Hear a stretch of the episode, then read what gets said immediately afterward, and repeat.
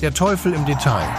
Der Betze Podcast mit Schwerpunkt Taktik und Sportliches. Haben wir uns äh, auch irgendwo selber belohnt für eine überragende taktische Leistung. Ich höre so viel im Moment über, über Taktik. Grundsätzlich immer, wenn einem nichts einfällt, dann geht es nur noch um die Taktik. Ja, ich glaube, ich habe viel, viel beantwortet und, und, und von daher macht was draus und dann sehen wir uns am Sonntag wieder. Der Teufel steckt im Detail. Also reden wir heute über den Teufel im Detail. Und Lecco Mio, wir reden tatsächlich über einen Sieg. Sechste Folge, erster Sieg, ohne Gegentor. Sebastian, hättest du dir das vorstellen können vor noch etwa anderthalb Tagen? Vorstellen können, ja. Hallo David. Äh, schönen guten Abend. Hallo da draußen. Ähm, vorstellen können, klar. Aber dran geglaubt habe ich ehrlich gesagt nicht. Ähm, zumal ich letzte Woche noch ähm, das Spiel von Hansa Rostock gesehen hatte und äh, mir Gedanken gemacht hatte, wie es wohl diese Woche sein könnte und äh, dachte, das würde etwas eine härtere Nuss werden. Aber wir kommen ja gleich in die Spielanalyse wahrscheinlich rein. In der Tat. Und wir haben aber noch ein paar Dinge vorher zu sagen, nämlich ja. drei, drei Warnungen. Die eine ist, ich bin immer noch krank, ihr hört es vielleicht an meiner Stimme. Ich klinge aber hoffentlich besser als letzte Woche. Sorry für die äh, Tonqualität. Da hat irgendwas nicht richtig funktioniert. Diese Woche sollte es besser sein. Das war Warnung Nummer eins. Warnung Nummer zwei ist, ich habe nur die zweite Hälfte gesehen. Denn, liebe Leute, FCK hin oder her, es gibt verdammt nochmal auch Wichtigeres als Fußball, nämlich die Familie. Deswegen war ich erst ab der 43. Minute am Start. Warnung Nummer drei, mein Gegenüber, der liebe Sebastian, hat nur die erste Hälfte gesehen. Warum hat er mir bisher nicht verraten? Vielleicht will er es euch ja sagen. Ähm, äh, ich war unterwegs, ja, auch in wichtigen familiären Angelegenheiten. Ähm, war ich on the road durch den äh, Südschwarzwald ähm, in Richtung Badenweiler. Um nicht zu viel zu sagen, es werden sowieso nur wenig Leute kennen, aber äh, dort gibt es nur sehr, sehr spärliche äh, Netzabdeckung und von daher habe ich versucht, die zweite Halbzeit zu sehen, habe auch noch den Großteil mitbekommen, aber kurz vor dem 3-0 äh, bin ich ausgestiegen und dann nur noch so sporadisch mal hier und da, wenn wir an einem Funkmast vorbeigefahren sind, wieder reingekommen. Aber ich glaube, wir ergänzen uns ganz gut. Dadurch, dass ich die erste Halbzeit intensiv geguckt habe, du die zweite intensiv äh, wahrscheinlich dir äh, ange angetan hast. Oder ja, es war ja eigentlich ein Fest, muss man sagen, die zweite, ne? Und ähm, ja, da, dadurch haben wir jetzt im Prinzip die Expertise wunderbar aufgeteilt. Mir, bei mir bleibt am Ende tatsächlich so ein bisschen reden wir vielleicht aber darüber vor, wenn ins Spiel gehen. Bei mir bleibt ein bisschen mhm. Wut. Ich finde es wirklich, das müssen wir echt nur kurz ansprechen. Ich finde es unfassbar, dass in Rostock jemand ähm, nicht auf die Idee kommt, das gibt's beim FCK wahrscheinlich auch zu Genüge, dass Leute auf die Idee kommen, aufs Feld zu springen, aber dass da echt jemand durchkommt und auf unsere Spieler losgehen kann, während des Spiels auf dem Feld, das macht mich echt fassungslos. Ähm, das ist jetzt das zweite Mal in dieser Saison nach dem Düsseldorf-Spiel, äh, wo uns äh, Ache jemand äh, eine Flasche an den Kopf wirft. Jetzt geht einer ja. auch wieder, ich glaube, er wollte auf Ache. Sie haben alle gesagt, Opoku, oder stand in seinem Weg. Äh, das finde ich un unglaublich. Das macht mich wirklich stinkig. Ich habe da gestern auch dir ja auch ein paar Tiraden da noch äh, geschickt ja. und geschrieben. ähm, die gebe ich jetzt hier, die gebe ich jetzt hier nicht wieder. Ähm, aber ich schäme mich nicht dafür. Ja, es ist ja nicht das einzige Thema äh, rund um den äh, FC Hansa Rostock. Es ist wirklich schade. Also man muss sagen, ich glaube, es gibt auch viele feine Menschen in Rostock, die gerne und friedlich ins Stadion gehen, aber es gibt offensichtlich eine signifikante Gruppe an, ja, Menschen, die, die den Fußball instrumentalisieren, um ihre verqueren Ansichten und ihre Gewaltfantasien offensichtlich auch irgendwo auszuleben.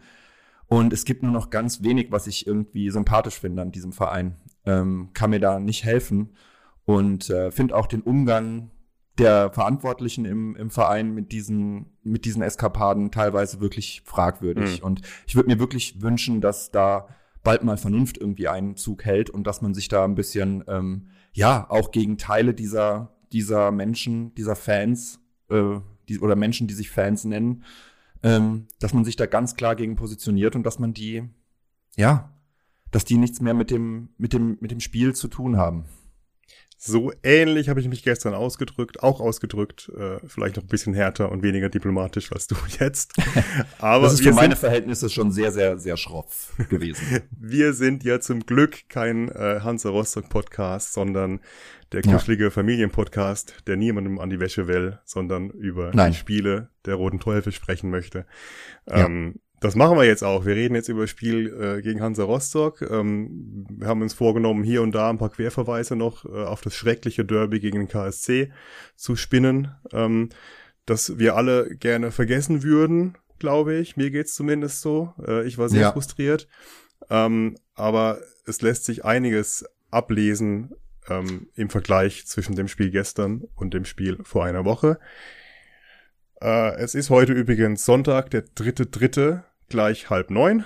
Wir nehmen irgendwie immer zur selben Uhrzeit auf. Ähm, genau, legen wir los, oder? Legen wir los. Wir ähm, haben angefangen. Darf ich die Vorrede ja, machen und dann fängst bitte. du mit der, mit der ersten Halbzeit an? Ja. Ähm, wir haben angefangen mit Kral im Tor, äh, links hinten ist Pucher nach seiner Gelbsperre wieder in die Mannschaft gerutscht. Äh, dafür ist Zolinski raus. Weiß gar nicht, saß er auf der Bank? Ich glaube, er saß auf der Bank. Ähm, Tomiak ja. ist von der 6 äh, in die linke Innenverteidigung gerutscht. Ähm, rechts von ihm hat äh, Elvedi gespielt, dafür ist Kraus auf die Bank rotiert und rechts hinten Sean Zimmer. Vorne drin oder vor der Viererkette auf der 6 äh, haben wir angefangen mit Nihus und mit Karloc und dann mhm. die offensivreihe Kenny Prince Redondo, der nicht ganz so offensiv war. Äh, da reden wir vielleicht ja. äh, später nochmal drüber. Äh, Marlon Ritter in der Mitte und rechts Aaron Opoku, der äh, Techi mhm. ersetzt hat. Und vorne drin der Drei-Tore-Mann Ragnar Ache. Wir haben noch nicht gesagt, wie wir gespielt haben. Ne? Wir haben 3-0 gewonnen gegen Rostock übrigens. Das sollte man vielleicht mal noch sagen. Irgendwann mal. Und jetzt würde ich dir das Wort erteilen, lieber Sebastian. Schieß los. Was ist dir aufgefallen? Wie haben wir gespielt in der ersten Halbzeit? Ja, also ähm, ich finde, wir haben das gut gemacht, was wir, äh, lassen wir mal das Derby außen vor, das Derby muss man, glaube ich, so ein bisschen ausklammern. Wir hatten in unserer letzten Folge, hatten wir es die neue Sachlichkeit genannt. Im Prinzip ein klares 4-2-3-1 ähm, mit ähm, relativ defensiv stehenden Außenverteidigern, die eine klare und, und kompakte Ordnung im Prinzip gegen den Ball ähm, hervorbringt und wenig Platz in der, in der Tiefe für den, für den Gegner. Ähm, das haben wir wieder gut gemacht. Wir hatten generell gegen den Ball sind wir nicht sehr tief gestanden, also nicht wirklich viel tiefer als ähm, das in der ähm, äh, in der Partie gegen, gegen Karlsruhe ähm, in der ersten Halbzeit definitiv der Fall war. Da waren wir richtig tief hinten drin. Aber ähm, wir haben es einfach geschafft, eine gute Balance hinzubekommen. Und zwar von Anfang an. Es war wirklich, Lautern war auf dem Feld und war präsent und war kompakt und hat nicht wirklich viele Räume ange, angeboten und hat sich wirklich in einem eigentlich in einem klaren 4-2-3-1 gegen den Ball angeordnet und, in, in, und mit dem Ball war das dann so ein bisschen variabel. Das war entweder so, ja, man kann es ein 4-5-1 nennen, man kann es ein, ein 4-3-3 nennen. Es war sehr flexibel in der, in der Zuordnung vorne. Und ähm, was man gemerkt hat, ist, Lautern hat es gut hinbekommen, gerade in, der, in den ersten Minuten das Zentrum kompakt zuzumachen. Redondo und ähm, auf der anderen Seite Opoku, die ja eigentlich in der Vergangenheit immer so ein bisschen als Flügelspieler assoziiert waren ähm, und da sicher auch definitiv gute Stärken oder mehr Stärken bei einem Opoku zum, als zum Beispiel bei einem Techi auf der Außenbahn liegen, haben, sind immer wieder invertiert, haben die Räume auch vorne eng gehalten in der ersten Pressinglinie und ähm, ja, so hat sich relativ schnell einfach ein gutes ähm, situatives Pressing entwickelt vom FCK, was, was griffig war und was ähm, oft dazu geführt hat, dass wir, ähm, obwohl wir den Ball nicht hatten, ähm, in Umschaltsituationen gekommen sind, die gefährlich waren. Es ging im Prinzip direkt so los. In der dritten Minute mit einer Torchance. Flanke Zimmer von halb rechts, Ache mit einem guten Chip, Kopfball knapp drüber. Da hat sich schon angedeutet, ähm, die Devise beim FCK ist, Ballgewinn, schnell, äh, direkt nach vorne ähm, und dann auch wieder abschließen. Wir hatten wieder viele Abschlüsse über das ganze Spiel. Und deshalb hat es auch nicht wahnsinnig lang gedauert, bis dann der erste Treffer gefallen ist. Wir hatten In Abschlüsse übrigens. Minute. Sollen wir das mal beziffern? Wir hatten am Ende 22 Schüsse. Ja. Äh, 10 davon aufs Tor. Ähm, Rostock hingegen hatte acht Schüsse und zwei aufs Tor. Und wir hatten eine, einen Expected Goals Wert laut fotmob.com von 3,23. Also wir haben quasi auch in etwa so performt, wie es die Statistiken dann auch sagen würden. Bei Bundesliga ist der Ex-Goals-Wert bei uns sogar bei 3,83. Also die sehen uns sogar noch ein bisschen besser. Äh, wir hatten auch im Spiel gegen, was war das davor, äh, vom Derby Nürnberg, gell?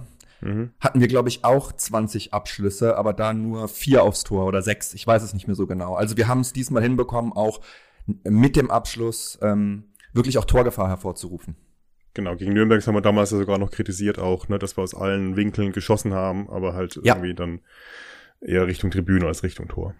Ja, und in diesem das Spiel war es einfach, ähm, war es ähm, griffiger nach vorne, es war direkter nach vorne und ähm, die Abschlüsse waren teilweise zwar etwas ähm, schwächer auf der Brust, sage ich mal, aber dafür waren sie zumindest mal flach aufs Tor. Wir hatten relativ wenige äh, Abschlüsse übers Tor diesmal. Eben in der dritten Minute von von Ache den, den Chipkopfball gegen den, gegen den Lauf des Torhüters. Und dann in der sechsten Minute fällt schon das 1 zu 0. Es ging eigentlich relativ schnell dann direkt ins Eingemachte. Nach äh, Redondo Flanke von links ähm, kommt Ache mit dem Kopf an den Ball, fälscht den so ein bisschen raus. Opoku kommt dann wieder äh, flach äh, oder kommt wieder auf der auf der recht halb auf der rechten Halbposition an, in Ballbesitz, zieht ein bisschen an, spielt ihn rüber. Äh, Ritter ist noch dran, weiß nicht, will er vielleicht direkt abschließen, aber er berührt ihn auf jeden Fall, touchiert den Ball, der geht zu Ache und der in einer Bewegung in die Tormitte zwischen Torhüter und ähm, Verteidiger auf der Linie 1-0. Gegen die Laufrichtung von Kolke. Nichts genau. zu machen für ihn, oder? Ja, nein, das war ein, ja, es war jetzt nicht wirklich platziert, es war in die Tormitte, aber es war aus zu kurzer Distanz. Das, äh, also kein Vorwurf an niemanden. Das war ein relativ gut und ruhig herausgespieltes Tor, muss man sagen. Da hatte Opoku auch den Kopf offen, äh, Kopf oben und offen für, für, für Geisteseingebungen und spielt den Ball schön und, und, und verbindlich quer und ähm, ja, und dann, dann äh, machst du halt äh, Druck aufs Tor, ja, und dann geht halt so ein Ding rein. Genau. Ähm, und in der 13. Minute haben wir schon wieder ein Tor geschossen. Das wurde aber dann zurückgenommen. Äh, ich saß, ich saß ja. übrigens ganz kurz, äh, ein kleiner Schlenk, Schlenker in meinem Privatleben. Ich saß bei einem Jugendhandballspiel auf der Tribüne und mein Handy hat geklingelt und ich musste sehr an mich halten, nicht äh, lautlos zu schreien. Das war schon äh, wirklich eine, eine Erleichterung, äh, dieses, ja. dieses frühe Tor, weil ich war wirklich angespannt. Ja, es war aber kein glückliches Tor. Es hat sich wirklich abgezeichnet. Es war davor schon so, dass Lautern gut in die Aktionen nach vorne gekommen ist. Rostock stand, stand sehr unsicher. Die ganze erste Halbzeit war, war Rostock, kam Rostock gar nicht in die Aktionen rein und ähm, hat defensiv nicht wirklich viel auf die Platte gekriegt. Das ähm, können wir aber gleich noch besprechen. Weil eigentlich muss es danach, also ich hatte gerade eben das, äh, die, die, äh, die Torgelegenheit oder das nicht gegebene Tor von Elvedi. Finde ich, kann man sogar drüber diskutieren, ob das ein Foul am Torhüter war. Da kommt Ache äh, im ähm, Luftzweikampf mit äh, Kolke in Berührung. Ähm, ich finde, er geht nicht in den rein, er springt einfach hoch, geht zum Ball. Kolke verliert den Ball, Elvedi drückt ihn über die Linie. Ich weiß nicht, ob man das zwangsläufig abpfeifen muss. Wenn's Kral gewesen wäre, hätte ich gesagt, ist ganz klar faul am Torhüter. Aber so würde ich sagen, ist so eine Kann-Geschichte, war sicher keine klare Fehlentscheidung. Wir sind hier ja kein unparteiischer Podcast. Insofern würde ich das durchgehen. Das stimmt. Obwohl ich fand, dass der, dass der Schiedsrichter doch schon dazu geneigt hat, relativ schnell auch zu unterbrechen. Also der war schnell dabei. Können wir vielleicht auch nachher noch mal beim Platzverweis besprechen, weil da äh, ist vielleicht auch regeltechnisch ein kleiner Exkurs mal ganz interessant. Ich habe das noch recherchiert, aber dazu können wir später kommen. Weil es, es folgt jetzt Chance auf Chance. Ja, das meinte ich. Ich, ich saß da ähm, im Spiel gegen Karlsruhe. Ja, da war die erste Halbzeit völlig ereignislos. Ich konnte mir gar nichts aufschreiben. Jetzt kam ich gar nicht nach, weil ich äh, im Prinzip beim Schreiben schon die nächste Torchance äh, sehen musste. Nämlich Ballgewinn Redondo, sehr gut im, im Pressing, den Ball schön äh, vom, vom Fuß des, ich glaube, zentral-defensiven äh, gespitzelt und dann direkt reingezogen, ähm, gut in die Mitte ein, schön aufgemacht und dann im 1 gegen 1 zweiter Sieger gegen Kolke und äh, fantastisch gehalten. Von welcher Minute sprechen wir? von Redondo. Von der 14. Äh, 13. Minute oder 14. nach meiner, ja. nach meiner, nach meinen Notizen. Wir müssen, da ist so viel passiert in der ersten Halbzeit, wir müssen gucken, ja. dass wir die Chronologie irgendwie beibehalten, dass die Leute uns folgen können. Also ich mache ich mache mal ein bisschen einen Zeitraffer, weil jetzt kommen wirklich viele Chancen, die aber ja äh, bekanntermaßen ergebnislos oder ereignislos bleiben, weil in der 17. Minute kommt Pura links äh, ganz gut durch und Ritter am kurzen Pfosten, Riesenchance, trifft den Ball nicht richtig. Dann kommt in der 19. Minute die nächste gute Chance durch Opoku von links nach guter Seitenverlagerung von Kolac aus dem rechten zentralen Mittelfeld und äh, Kolac ist eh aufgefallen in der ersten Halbzeit durch einige sehr intelligente Bälle in die Schnittstellen und ähm, sehr gute weite Bälle. Er hat meines Erachtens nach eher den etwas offensiveren rechten Part gegeben, wo ähm, Nihus doch sehr stark die zentrale Sechs gehalten hat. Kolac, äh, Karloc, jetzt fange ich an, der Sky-Kommentator. Karloc. Audiokommentar. Ja. Ich habe wild gewunken gerade und mein Finger, mein Finger erhoben. Er heißt Karloc, nicht Kolac. Habe ich Kolac gesagt? ich, ich weiß es gar, ich weiß es gar nicht mehr. Also ja, ungefähr, ungefähr eh siebenmal, ungefähr siebenmal, aber das macht nichts. Ja, das, das, das filtern wir nachher raus. Also Karloc ähm, ist ja eben einer meiner Favorites, zumindest der Neuzugänge. Ähm, hat ein gutes Spiel gemacht, war wirklich eher so ein Achter, ein rechter Achter und ähm, Nihus war doch eher ein zentraler Sechser. Das war äh, eine klare Rollenverteilung. Das fand ich übrigens auch in der Innenverteidigung relativ gut zu sehen. Tomiak war eher derjenige, der die Tiefe gehalten hat, die Tiefe verteidigt hat und Elvedi derjenige, der dann auch mal nach vorne mitgegangen ist. Elvedi seit ein paar Spielen wirklich auch einer der Leistungsträger in dieser Mannschaft. Das muss man wirklich mal sagen. Wir haben, äh, er hat nicht umsonst, glaube ich, noch keine Minute verpasst. Ähm, als einziger Spieler in der zweiten Liga. Wir klammern das KSC-Spiel an dieser Stelle aber bitte aus. Auch, auch da fand ich ihn noch unter den Umständen einer der, einer der besseren. Ja, das äh, mag sein. Äh, das war von allen katastrophal und Elvedi ist mir da sehr, sehr negativ auch aufgefallen. Aber wie gesagt, alle anderen auch. Ja, ja. Und über ähm, Carlos, Carlos müssen wir vielleicht beim nächsten Mal, heute kriegen wir es glaube ja. ich nicht hin. Heute wollen wir ja noch mhm. über, über Kenny Prince Redondo sprechen später. Ja. Über Carlos müssen wir auch mal vielleicht so eine extra Folge machen. Ich bin, ich finde ihn auch gut. Ähm, ich, ich teile deine, deine komplette Begeisterung aber nicht so ganz. Ähm, wir hatten, wir hatten dieses Mal Glück, dass er keine gelbe Karte bekommen hat. Aber wie gesagt, machen wir erstmal weiter. Deine These, ja, die konnten wir dieses Mal nicht äh, verifizieren. Ähm, dass er nach der gelben Karte äh, immer grundsätzlich schlechter wird. Aber ja, Karloc, lass uns Karloc von anders ähm, besprechen. Weil jetzt kommt sowieso eine langweiligere Phase, ähm, oder was heißt langweiliger, aber eine ereignisärmere Phase bis zur ungefähr 29. Minute. 30. Minute und auch darüber hinaus eigentlich eine Phase mit vielen Zweikämpfen. Man merkt aber auch, dass, dass Rostock verunsichert ist, spielen oft zu spät die Bälle in die Schnittstellen, stehen oft im Abseits, ähm, kommt gar kein Druck auf, überhaupt kein Spielfluss. Ähm, ja, Rostock ist in, wirklich in allen Belangen nicht wirklich gut. Ähm, der FCK macht es ihnen aber auch nicht leicht. Ja, wir stehen kompakt in dieser Phase. Wir hatten eine, eine sehr starke Anfangsphase und dann kommt so ein bisschen so eine Konsolidierungsphase, wo man auch mal sagt, okay, jetzt kann mal Rostock was machen. Und auch in dieser Phase muss man sagen, hat Lautern wirklich ähm, gut und geschickt auch verteidigt, muss man sagen. In vielen Situationen auch die Fouls gezogen, die Offensivfouls gezogen. Ähm, da auch gut mit dem etwas äh, loseren Pfeifwerk des Schiris ähm, gespielt, sozusagen und dann hier und da einfach auch geschickter sich angestellt, irgendwie den erwachseneren Eindruck gemacht, ähm, den abgeklärteren Eindruck. Ähm, ja, und dann stellt Hansa ähm, auch ein bisschen um. Die haben vorher ähm, mit einer Dreierkette äh, ganz oft gespielt, mit abknickenden Verteidigern oder mit abknickenden ähm, Zentraldefensiven ähm, Mittelfeldspielern und jetzt spielen sie einen Zweieraufbau beziehungsweise eine Viererkette und ähm, ja, das erzeugt noch mehr Räume für den FCK, noch mehr Konterräume, äh, äh, noch mehr offene Räume hinter den äh, oder neben der letzten Kette, die jetzt nur noch aus zwei Spielern bei ähm, Rostock besteht.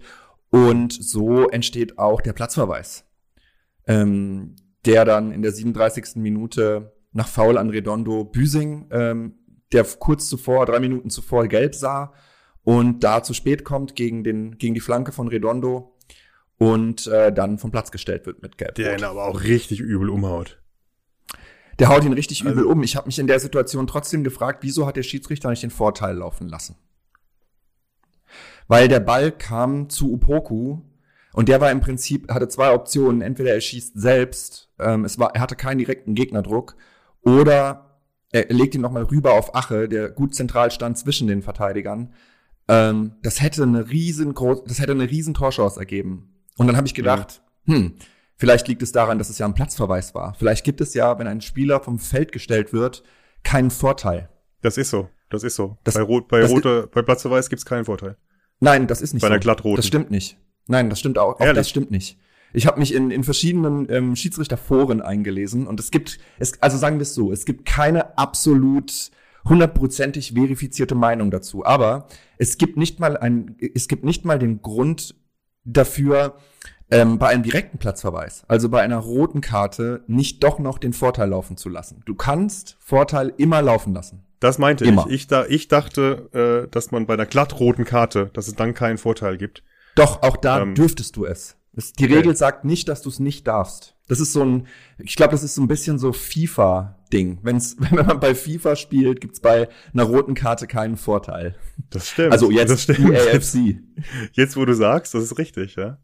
Ich glaube, dadurch hat sich das so ein bisschen eingebrannt bei vielen äh, Menschen. Aber es ist nicht so. Du kannst auch nach einem Vorteil eine rote Karte geben. Das geht. Das Lustig. passiert zum Beispiel auch, äh, oder nee, das ist ein, das ist ein anderes Beispiel. Das, das lassen wir. Mit Handspiel auf der Linie und so. Das ist, äh, das ist dann ganz spezielle äh, Regel-Origami. Dann haben wir jetzt ja unseren Bildungsauftrag auch erfüllt. Ja, bisschen Regelkunde. Ne? Also da hätte man durchaus auch Vorteil laufen lassen können.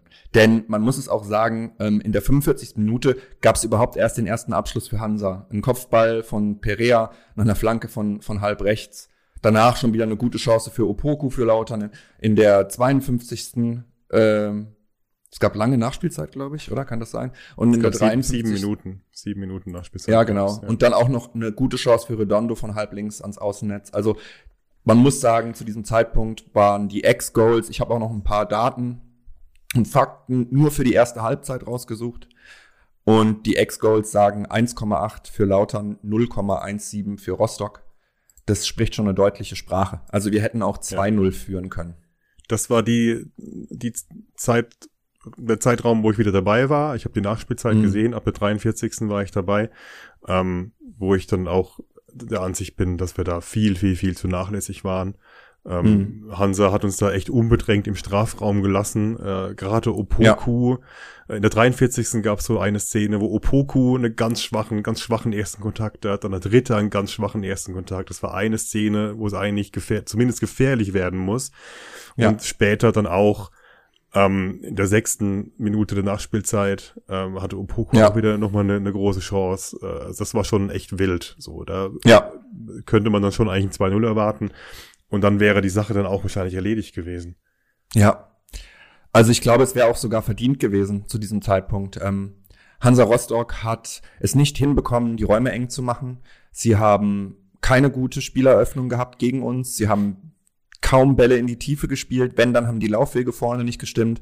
Lautern war in allen wichtigen Zweikämpfen äh, besser dran als als ähm, Rostock. Wir haben teilweise wirklich in der in, in, in den Umschaltsituationen hier und da, wie du sagtest, dann auch mal einen schlechten ersten Kontakt gehabt. Ähm, wir haben ähm, hier und da auch mal einen schlechten Pass gespielt. Aber was wir, was wir hatten, war, wir hatten eine gewisse Variabilität nach vorne. Und wir waren in diesem Spiel besonders dann gefährlich, wenn wir es hinbekommen haben, was wir gegen Karlsruhe zu keinem Zeitpunkt hinbekommen haben, nämlich das Spiel auch mal ein bisschen in die Breite zu bringen.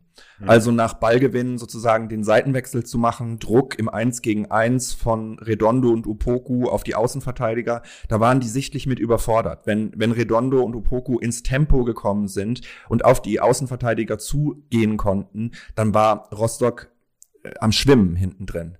Ähm, das muss man wirklich sagen. Und das haben, hat Upoku halt einfach auch noch mal in einem anderen technischen und dynamischen Niveau als Techi drauf, der wirklich vorne drin stärker ist, der auch gut im Doppelpass mit mit ähm, mit äh, Ache ist, der der auch dann mal eher zum Abschluss kommt, was er ja auch gezeigt hat nach seiner Einwechslung. Aber Opoku bringt noch mal andere Qualitäten mit, die genau. ähm, auf auf der Position in vor allem auch im Zusammenspiel mit Redondo wirklich Sinn gemacht haben, auch in diesem Spiel. Das war eine, ein guter eine gute Überlegung, Opoku einzuwechseln.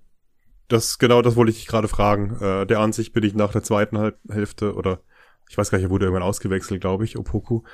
Ähm, wurde ausgewechselt? Ich weiß, ist auch egal. Ähm, jedenfalls glaube ich auch, dass es ein guter Schachzug war, sehr gut gecoacht war. Ähm, Techi hat sich jetzt irgendwie nicht viel zu Schulden kommen lassen. Auch da, Ja. das KSC-Spiel klammern wir aus. Ähm, also Mhm. man muss ihn nicht rausnehmen. Ähm, aber ähm, ich, ich mag Aaron Opoku sowieso. Ich finde ihn eh ein Hammerspieler. Und er hat einfach ja. nochmal eine ganz andere Dynamik als es. Tetschi ist auch irre schnell, aber an Opoku, glaube ich, weiß gar nicht, ob überhaupt jemand aus unserem Team da rankommt. An diese Dynamik, an ja. diese, diese Schnelligkeit der Antritt ist halt auch der Wahnsinn. Ja. Und, und vor allem ja, das auch mit Ball. Also der hat ein unfassbares Tempo mit Ball. Und das ist schon außergewöhnlich. Der ist in der, das ist so ein bisschen immer noch sein Ding, dass er in der ein oder anderen Situation vielleicht so ein bisschen so die Konsequenz vermissen lässt, dass er mal sich selbst auch mal einen Schuss nimmt, ähm, dass er äh, ja vielleicht den Ball auch mal ein bisschen druckvoller dann flach bringt oder ähm, ja, er geht oft ins Eins gegen Eins, aber das funktioniert auch oft gut. Und er kann halt wirklich im Umschaltspiel der Unterschiedsspieler sein. Also da, wenn da Raum ist und der hat heute, ähm, muss man auch mal wirklich sagen, zusammen mit Zimmer da auf der rechten Seite hat der die äh, linke Seite von Rostock ähm, Chalou gespielt. Das muss man wirklich mal sagen. Also das war die beste Halbzeit, die ich in dieser Saison von Jean Zimmer gesehen habe. Der hat rechts gefühlt jeden Zweikampf gewonnen, der hat jeden Pass an den Mann gekriegt, der hat mit Karlotsch und äh, Opoku ein unfassbares Dreieck gebildet. Also er auf ja. rechts, ähm, Karlotsch ähm, auf den Halbräumen ähm, und Opoku dann in der Spitze. Das war für Rostock nicht zu verteidigen in ganz vielen Phasen des Spiels. Und wir waren noch fahrlässig teilweise mit, mit Situationen, die wir, die gar nicht in den Ex-Goals auftauchen, weil sie gar nicht bis zum Ende gespielt worden sind. Wir hatten zum Beispiel in der dritten Minute der Nachspielzeit, wir bleiben immer noch in der ersten Hälfte, ähm, vertändelt Ritter den Ball ähm, mhm. Also wir, in, eigentlich in der gegnerischen Hälfte, ne? Im Prinzip ist keine Gefahr. Wir stören Rostock direkt im Aufbau. Ritter kann den Ball aber irgendwie nicht sichern. Und der Rostocker Spieler kann im Prinzip alleine mehr oder weniger ungehindert in Richtung mhm. unserem Strafraum gehen. Der Witz ist aber, als er ankommt, ist er derartig müde, dass, ja. dass, dass nichts mehr dabei rumkommt. Also, wir haben gut gespielt, das muss man wirklich festhalten. So, auch jetzt, wir gehen jetzt gleich noch in die zweite Halbzeit, auf die zweite Halbzeit ein, aber insgesamt haben wir wirklich gut gespielt. Wir haben aber auch gegen einen wahnsinnig schlechten Gegner gespielt, gegen einen wahnsinnig schwachen Gegner gespielt. Die Frage ist immer, war Rostock so schlecht, weil sie nicht besser sind, oder war Rostock so schlecht, weil wir so gut waren? Ich glaube, Rostock war so schlecht, weil wir so gut waren, aber auch, weil sie einfach müde gewirkt haben auf mich. Ja, ich glaube, ja, ich weiß nicht. Ich gucke zu wenig Hansa Rostock, um zu wissen, was die Probleme in der Mannschaft sind. Aber was ich gesehen habe, ist, du hast vor zwei Episoden gesagt, wir sind aktuell das schwächste Team der zweiten Liga. Ähm, das war zu dem Zeitpunkt vielleicht richtig. Das habe ich damals nicht unterschrieben. Heute haben wir es haben wir gesehen äh, oder gestern haben wir gesehen, wir sind es nicht. Das, was Rostock gezeigt hat, war nicht zweitligawürdig. Das muss man nee. wirklich mal sagen. Das war auf, in allen Belangen einer Mannschaft unterlegen, dem FCK, unserer Mannschaft unterlegen, der jetzt nicht mit breiter Brust dahergekommen ist und der auch mit ordentlich Druck im Rucksack äh, sozusagen da auf dem Platz stand. Ähm, ja. Und dafür war das eine erschreckend schwache Leistung zu Hause. Also das muss man wirklich sagen, das ist aktuell meiner Meinung nach die formschwächste Mannschaft von dem, was ich gesehen habe. Das war nix. Wahrscheinlich ja. Du hast dir heute ja auch äh, HSV gegen Osnabrück gegeben. Äh, ja. Darüber sprechen wir später noch. Jetzt lassen Sie erstmal in die zweite Halbzeit, in die zweite Halbzeit eintauchen, denn da kommt Rostock. Ich finde ich Sachen gut, aber sie kommen besser als in der ersten Halbzeit, soweit ich das beurteilen kann, aus der Kabine. Ähm, mhm. Ähm, um, also ich umschreibe jetzt so ein bisschen, dass sie so halbwegs mitgespielt haben. Ähm, es kam aber auch da kam nicht großartig Gefahr bei rum. Äh, es gab in der 52. dann mal eine Ecke. Da kommt, ich weiß nicht genau wer, ich glaube im Innenverteidiger von Rostock aus acht Metern an den, äh, an den Ball mit dem Kopf, haut ihn aber auch acht Meter übers Tor. Mhm. Ähm, also da war irgendwie gar nicht viel Gutes dabei, aber zumindest haben sie sich nicht mehr so überlaufen lassen. Ähm, wir standen dann aber anders. Du hast gerade gesagt, wir standen 4-2-3-1 gegen den Ball. Ähm, mhm. Ich bin der Ansicht, dass wir in der zweiten Halbzeit dann mit einem 4-4-2 gegen den Ball gespielt haben, weil Ritter viel weiter vorne drin stand. Ähm, Ritter ohnehin, das hätte ich nämlich, wenn wir letzte Woche aufgenommen hätten gegen den KSC, hätte ich dich gefragt, wer denn aktuell unser Pressing, Pressing-Führer, wer gibt denn Pressing-Auslöser. Pressing-Auslöser, wer gibt denn bei uns an, wann wir Pressing spielen? Ich hätte das dir gegen den KSC und auch gegen Nürnberg nicht sagen können, wer da der, der, Chef, der Chef ist. Ähm, gestern war es Marlon Ritter. Ich bin mir gar nicht sicher, ob es dafür eine Person braucht, die das Pressing auslöst oder einen Raum, den man als Pressing-Auslöser sozusagen definiert. Ab diesem Raum pressen wir. Das war auf jeden Fall etwas, was mir aufgefallen ist, was sowohl in der ersten als auch in der zweiten Halbzeit variiert hat. Und das meine ich auch mit der neuen Variabilität. Also neben der, wir haben es vor zwei ähm, oder letzte Folge die neue Sachlichkeit genannt, also von einer sehr nüchternen Herangehensweise gegen den Ball, wird es zu einer immer variableren Vorgehensweise mit dem Ball. Und das mhm. war schön zu sehen. Es ist natürlich auch immer eine Frage, was lässt der Gegner zu?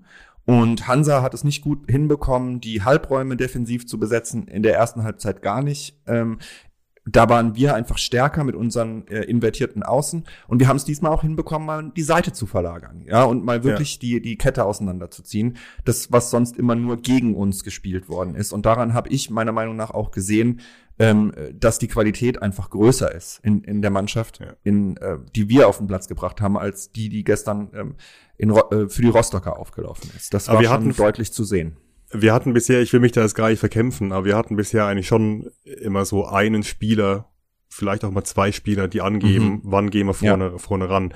Das war zu seinen besten Zeiten Terence Boyd. Und in mhm. dieser Saison, wenn es gut lief, war das eigentlich Manuel Ritter. Und das ist zuletzt, äh, als wir dann wirklich so richtig schlecht gespielt haben, ist das komplett verloren gegangen. Mhm. Weil auch Ragnar Ache ist ein geiler Typ, schießt auch drei Tore, ist unsere Lebensversicherung. Aber mhm. er ist nicht der beste Spieler gegen den Ball. Also da, da hat, ist, ist Terence Boyd bedeutend stärker gewesen. Ob er es noch ist, sei dahingestellt. Ich verfolge den Waldhof nicht so. Ähm, insofern bin ich sehr froh, dass, dass, dass Ritter da wieder seine, seine Form zu finden scheint äh, und da wieder ja, vorne, vorne dabei ist. Und für deine These mit Ritter, und der würde ich, die würde ich sogar unterstreichen. Also in, es gibt, es gab in, im Spiel gestern einige Situationen, so situativ extremst vorne drauf gegangen sind. Ähm, also wo wir wirklich mal auch bis zum 16er angelaufen sind. Und da war es oft, meiner, meiner, meiner Meinung nach, äh, würde ich dir da recht geben, auch Ritter, der gesagt hat, oder der, der, der erste war, der zentral gepresst hat. Ähm, und dann haben die anderen einfach mitgezogen. Und das hat ja. gut funktioniert. Das war nicht immer so. so. So blieb es auch etwas, ein unberechenbares Element. Es war, und das hat mich gefreut zu sehen. Es war in den psychologisch richtigen ähm, Situationen der Fall. Es gibt manchmal so gefühlt Spiele, wo du weißt, jetzt rennst du vorne drauf, die ganze Zeit presst du hoch und es wird dir nicht gelingen, äh, den Spielaufbau nachhaltig zu unterdrücken äh, oder zu, zu unterbinden oder zu stören. Und in diesem Spiel gestern war es so, dass die Situationen, die wir uns ausgesucht haben, um das Pressing vorne zu lösen, Situationen waren, in denen ähm, Rostock sowieso sehr verunsichert wirkte hinten. Also da war schon so ein bisschen Zapp Wackeligkeit drin in den Zuspielen der Verteidigern. Ähm, da war, hast du gemerkt, da war irgendwie, die Laufwege haben nicht gestimmt, die Abstände waren zu groß und da sind wir dann drauf. In die verunsicherte Phase, in die verunsicherten Phasen der, der Rostocker haben wir situativ sehr gut reingepresst. Und das war eine Entscheidung der Mannschaft, ja. Und das ist eine, ein Zeichen dafür, dass es eine erwachsene Mannschaft ist, eine reife Mannschaft, die versteht, wann man einen Gegner früh attackiert. Und das ist gut gewesen zu sehen. Was auch sehr gut gewesen war zu sehen, war, wie gut wir gestaffelt waren. Also wir hatten äh, ja. gerade in der ersten der ersten Hälfte der zweiten Halbzeit, ist sehr kompliziert, am Anfang der zweiten Halbzeit oder immer mal wieder auch im ganzen Spiel eine sehr, sehr gute Boxbesetzung. Also wir waren mhm. sehr, sehr, wir haben den Strafraum Stimmt. sehr, sehr gut besetzt. Ähm, erste Halbzeit kann ich, wie gesagt, nicht beurteilen, zweite Halbzeit auf jeden Fall. Mhm. Ähm, wir haben da auch in der in der 53. Minute eine eigentlich ganz gute Szene gehabt, die dann so eigentlich hinten unterfällt, aber da hätte wirklich viel, viel, viel mehr passieren können. Äh, Nihus verlagert den Ball ganz wunderbar nach links. Äh, Puchatsch flankt. Äh, ich glaube, wir spielen drei gegen drei in der Box. Lass mich nicht lügen. Wir sind jedenfalls mhm. sehr, sehr gut gestaffelt. Ähm, am Ende wird's aber nicht gefährlich. Das ist dann auch sowas, das, das, mit dem Moment fuchst mich dann sowas tatsächlich. Ne? Wie wir uns gerade gesagt haben, in Nachspielzeit äh, der ersten Hälfte haben wir es irgendwie verdattelt und vertändelt. Mhm. Ähm, und hier haben wir es dann auch wieder, wir hatten so viele Gelegenheiten, haben es aber einfach nicht geregelt gekriegt. Ähm, in der 57. zum Beispiel, gehen wir gleich mal weiter, eine riesen mhm. Chance für Ragnar Ache. Äh, mhm. Auch da, die entsteht nur, weil wir so gut gestaffelt sind. Ne? Ritter hat mhm. den Ball, will das Ding eigentlich stecken, ähm, verdattelt den Steckball aber. Rostock äh, kriegt irgendwie einen Fuß dazwischen. Nihus kriegt den Abpraller und leitet ihn direkt weiter auf Opoku. Ja. Ähm, das kann man nicht gar nicht genug loben diese Reaktion zu haben, da zu stehen, so gestaffelt zu stehen und dann direkt mhm. zu sehen, dass Aaron Opoku da, da äh, rechts am Strafraum frei steht, ähm, den Ball direkt weiterzuleiten, der schiebt flach rein ähm, und Ache schreitet dann an Kolke, der einzige Rostocker, der gestern brauchbar war. Ja, mit einigen starken Paraden, das ist wahr. Was, was so schade war, war, dass, also das fand ich so traurig, eines der traurigsten Dinge am, am Derby ähm, vergangene Woche, dass Kral einfach keinen einzigen Ball gehalten hat. Der hat alle Bälle, die er aufs Tor bekommen hat, waren drin. Es war so traurig. Und Kolke dagegen, naja, jetzt hat er drei gekriegt, es hätten auch fünf sein können, muss man sagen. Ich fand das, was äh, Funkel, also wir kommen ja gleich noch äh, zu weiteren Chancen und Toren, aber ähm, Funkel hat ja gesagt, irgendwie auf der Pressekonferenz nach dem Spiel, es war vielleicht ein Tor zu hoch. Ich finde, es war vielleicht Nee. ein Tor zu niedrig. Ja, ja, finde ich auch. Finde ich auch. Also was mir auch aufgefallen ist dann am Anfang der zweiten Hälfte, ist, dass wir ganz offensichtlich extrem bemüht waren, schnell umzuschalten. Mhm. Äh, auch da gerade Marlon Ritter, wenn der den Ball hatte, hat er sich eigentlich direkt gedreht und das Ding irgendwie nach vorne gehauen. Mhm. Ähm, das war, glaube ich, auch Vorgabe von, von Friedhelm Funkel. Das hat er ja im Vorlauf auch bei den Kollegen vom SWR Mhm. ähm, auch erzählt, dass er genau das sehen will, ne, den Ball gewinnen und schnell umschalten. Äh, Marlon Ritter hat es hier und da vielleicht ein bisschen zu gut gemeint, ähm, Mhm. denn wir hatten dann schon dadurch auch echt wahnsinnig viele Ballverluste. Wir hatten 32 Ballverluste laut whoscored.com, die Mhm. aller, aller, allermeisten allerdings weit in, in der Rostocker Hälfte. Ähm, Mhm. das kommt aus meiner Sicht genau daher, ne, dass wir wirklich den Ball genommen haben und direkt das Ding mal nach vorne gespielt haben. Trotzdem Ja, hatten wir am Ende 59% Ballbesitz laut FODMOB. Ähm, Ja. Das gab's äh, in dieser Saison, glaube ich, auch noch nicht so häufig. Das hat aber, glaube ich, relativ viel auch mit der Überzahlsituation dann zu tun. Ja. Da hat natürlich dann auch, äh, haben sich Räume ergeben und wir haben das dann auch, wie gesagt, also ich finde in vielen Situationen wirklich erwachsen ähm, zu Ende gespielt. Ich will jetzt nicht in Lobeshymnen verfallen, ja, und sagen, äh, hätten wir letzte Woche aufgenommen, hätten wir wahrscheinlich den, den, das Abstiegs, äh, ähm, Szenario, äh, ja, beschrieben, auf das wir jetzt zu äh, rasseln. Ähm, jetzt äh, haben wir 3-0 gewonnen. Ähm, jetzt sollten wir aber auch, tun wir, glaube ich, gut daran, jetzt erstmal den Ball flach zu halten, ja, und zu, und zu sagen, wir, wir äh, be beurteilen das nüchtern. Ähm, Rostock hat, hat, sich, hat sich irgendwie nicht mehr gewehrt. Sie konnten sich auch nicht mehr wehren. Man hat gemerkt, auch die Qualität in der Mannschaft, auch defensiv reicht nicht, um unsere offensiven Qualitäten in den Griff zu bekommen. Sie hatten, eine, sie hatten noch eine Szene in der 60. Minute. Ja. Nämlich spielt äh, Kenny Prince Redondo einen bockschlechten Ball auf, auf Puchac, ähm, der von Hanse abgefangen wird. Die machen Ja. eine Verlagerung nach links, also auf ihr links, ein, dann wieder eine Verlagerung zurück und stehen plötzlich in unserem Strafraum. Aber auch da, bis sie dann bei uns da vorne ankamen, oder aus unserer Sicht, bis sie bei uns da hinten ankamen, ähm, waren die dann so durch und so müde, wirkten die auf mich, dass auch da letztlich überhaupt keine Gefahr mehr für Kral aufkam. Kein Druck, nein. Ähm, Kein- erinnerte überhaupt mich so ein Druck. bisschen äh, an uns äh, vergangene Woche. So eine Situation und das war dann ja auch so. Ne? Du, das war jetzt eine Chance für Rostock und dann merkst du auch, okay, puh, heute ist irgendwie niemand auf dem Feld, der, der vorne verbindlich gefährlich wird und ja, fünf Minuten später klingelt's dann. Naja, die hatten zumindest mal diese eine Szene dann noch, Ja. obwohl, obwohl Ja. sie hinten lagen. Die hatten wir letzte Woche nicht. Ja, das stimmt. Äh. Ja. Doch, wir hatten sie mit Ritter. Kurz ja, wir hatten sie vorher. Das war aber vorher. Da stand es Ja, um das 0-0. Nach dem 1-0 ging es Ja. bei uns dann dahin. Ja, Rostock ja. hat zumindest noch ein bisschen mitgespielt. Aber gut. Ähm, weiß gar nicht, worüber wir jetzt noch groß sprechen müssen. Wir können jetzt hier jede einzelne äh, Szene noch durchsprechen.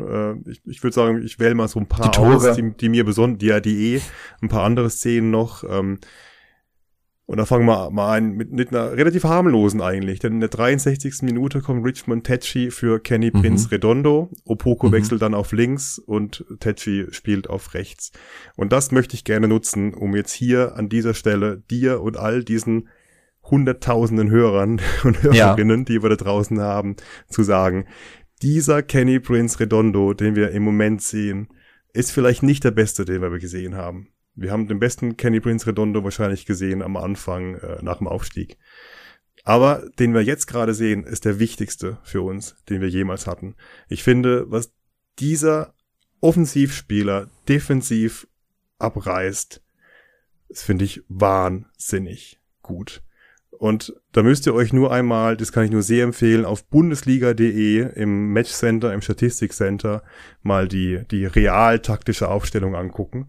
Und da werdet ihr Mhm. sehen, dass äh, Redondo gestern gegen den Ball defensiver stand als Timotheus Puchac. Und ist wirklich so, hast du gesehen? Hast du geguckt? Nee, ich hab's nicht gesehen. Ja, er Äh, stand ich- wirklich, er stand wirklich gegen den Ball defensiver als Pucha. Und ich hab, Das muss ich überprüfen. ich schäme mich ja, hab, äh, hab mich zwischenzeitlich ja schon so ein bisschen geschämt, weil es so ein bisschen den, das, das, den Eindruck gemacht hat, als hätte ich mich da auf, auf Pucha eingeschossen. Dem ist nicht so. Aber mit, mit Redondo auf links zusammenzuspielen, tut Puchac mit Sicherheit nicht, nicht schlecht. Das hilft Ja. uns wahnsinnig weiter. Also, was man sagen muss, ist, dass Redondo defensiv, also jemand ist, den du auf jeden Fall gebrauchen kannst. Ich hatte ähm, immer das Gefühl, er ist eher ein richtig klassischer Linksaußen, also wirklich ein sehr offensiver Linker. ähm, Absolut. Flügelspieler. Ähm, und das hat er die meiste Zeit bei uns in der dritten Liga ja auch so interpretiert, seine Rolle. Aber ich muss sagen, er ist defensiv auf jeden Fall, ähm, ja, ist er auf jeden Fall mittlerweile so in seine Rolle auch reingewachsen, dass er einen defensiv eher schwächeren ähm, Timotheus Puchac hinter sich einfach auch ein bisschen entlasten kann. Das hat gut funktioniert in diesem Spiel, das hat gut funktioniert gegen Nürnberg, das hat nicht gut funktioniert gegen Karlsruhe. Da hat er zu defensiv gespielt. Er ist Ja. kein linker Verteidiger. Er braucht, er profitiert defini definitiv davon, wenn er viel Platz vor sich hat. Ähm, ja, er profitiert auch von dem Offensivdrang, den Puchac dann eben auch hat. Und wenn die beiden dann äh, von hinten da sich nach vorne da äh, kombinieren, spielen, rennen können, dann funktioniert es wahnsinnig gut. Das hat mit Zolinski äh, gegen, gegen äh, Karlsruhe nicht so gut geklappt. Wobei ich, ehrlich gesagt, aber da müssen wir uns auch nicht lange aufhalten, äh, Zolinski auch nicht so schlecht gesehen habe tatsächlich gegen den KSC. das Also stimmt. Ja. Schon, schon schlecht, aber im Vergleich nicht so schlecht, sagen wir so. Ähm, und das, dieses Zusammenspiel, das gefällt mir echt richtig, richtig gut. Ähm, und das ist natürlich kräftezehrend und, und, und, und raubend und äh, da musst du echt alle Körner geben. Deswegen geht Redondo auch nach 63 Minuten dann raus und ist mutmaßlich Ja. völlig ausgepumpt. Aber man muss schon mal sagen, also wir haben, ähm, und das ist unter Friedhelm Funkel tatsächlich in dieser Saison am deutlichsten sichtbar, wahrscheinlich den schnellsten Kader der Liga. Und wir haben aktuell davon auch auf den Außen mindestens drei Spieler stehen, die dazugehören, nämlich Puchatz, ähm, Redondo und Opoku. Und das ist natürlich echt ein Fund, wenn du auch gegen einen Gegner wie Hansa. Also ich hätte ehrlich gesagt vor dem Spiel gedacht, Hansa stellt sich eher hinten rein. Ja, und die machen den Laden dicht und die lassen uns sozusagen erstmal kommen, weil sie wissen, darin sind wir auch nicht wahnsinnig gut. Wir wollen auch einen Umschaltfußball spielen. Das heißt, wenn die angreifen, spielen die uns mehr oder weniger in die Karten mit diesen schnellen Spielern. Erstaunlicherweise hat Hansa sich nicht zurückge zurückgezogen. Sie haben tatsächlich versucht, das Spiel konstruktiv zu gestalten, aber sie hatten nicht die Qualität dazu und haben uns damit komplett in die Karten gespielt. Wir konnten unsere Geschwindigkeit in, auf die Strecke bringen, weil Hansa uns Räume angeboten hat. Und Ja. da weil ist einfach, unsere Außen waren da einfach wirklich absolut überlegen in so vielen Situationen. Und natürlich ist es dann auch ganz äh, okay, wenn man nur gegen elf, wenn man elf gegen zehn spielt. Ähm, das hat uns dann sicherlich auch nicht wehgetan. Das war Hamburg hat heute auch äh, lange äh, 11 gegen 10 gespielt und am Ende noch verloren. Ähm, von daher, äh, das muss nicht immer was bedeuten.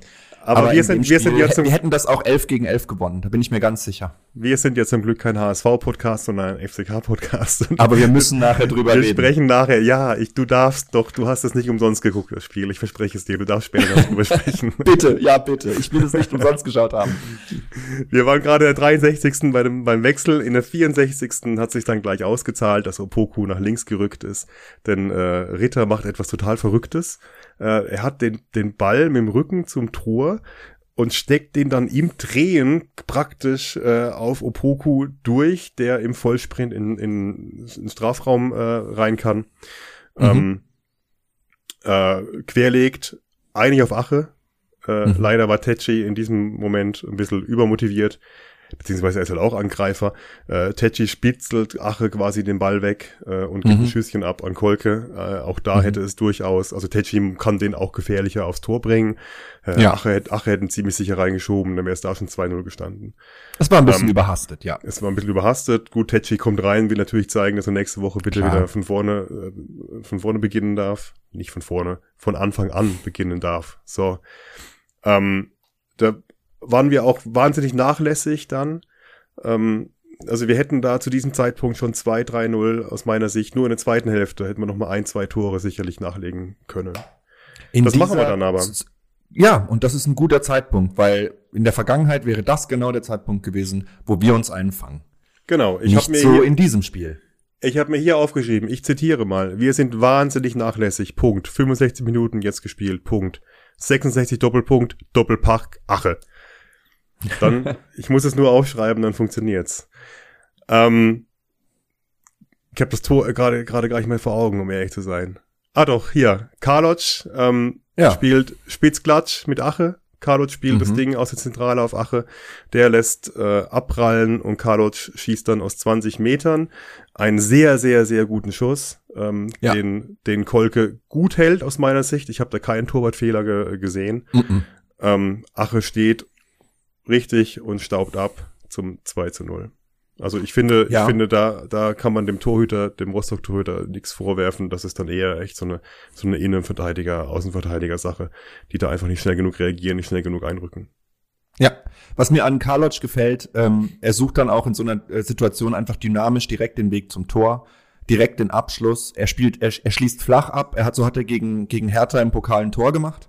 Ähm, die kann er offensichtlich ganz gut mit dem Innenriss ähm, Ja. und auch mit Druck äh, aus der zentralen Position den Ball flach zu bringen gegen die Laufrichtung von Kolke, der sozusagen dann so im Fallen den nach vorne abklatschen lässt und und Ache ist dafür halt einfach äh, ja, der ist einfach ähm, im Strafraum super und lässt sich so eine Situation dann natürlich nicht nehmen.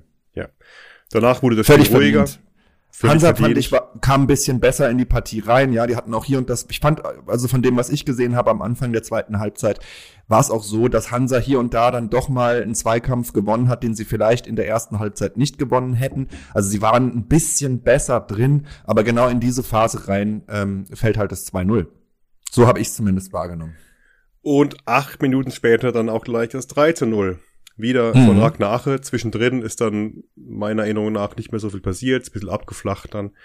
Ähm, Mhm. wir, waren, wir waren zufrieden, Rostock konnte nicht mehr. Ähm, deswegen ist es dann wohl auch ein Standard. Ähm, wir schlagen den Ball von rechts rein und Rostock kriegt ihn nicht weg. Äh, der Ball segelt durch den, durch den Fünferraum und fällt Ache vor den Fuß. Er schiebt ihn rein. 3-0. Fan geht auf ihn los. Ja, Ja, dann was. Spätestens Ähm, es was was ich- richtig gelaufen. Was ich gut finde, ist, ähm, normalerweise ist ja das Standardtor dasjenige, das den, die Dose öffnet. Das sagt man ja so oft. Also das erste Tor. Ich fand es super, dass wir zwei Tore aus dem Spiel heraus ähm, ge- hingekriegt haben gegen, gegen Hansa. Mhm. Ähm, und dann erst in der äh, 76. Minute das 3 zu 0 nach einem Standard erzielt haben.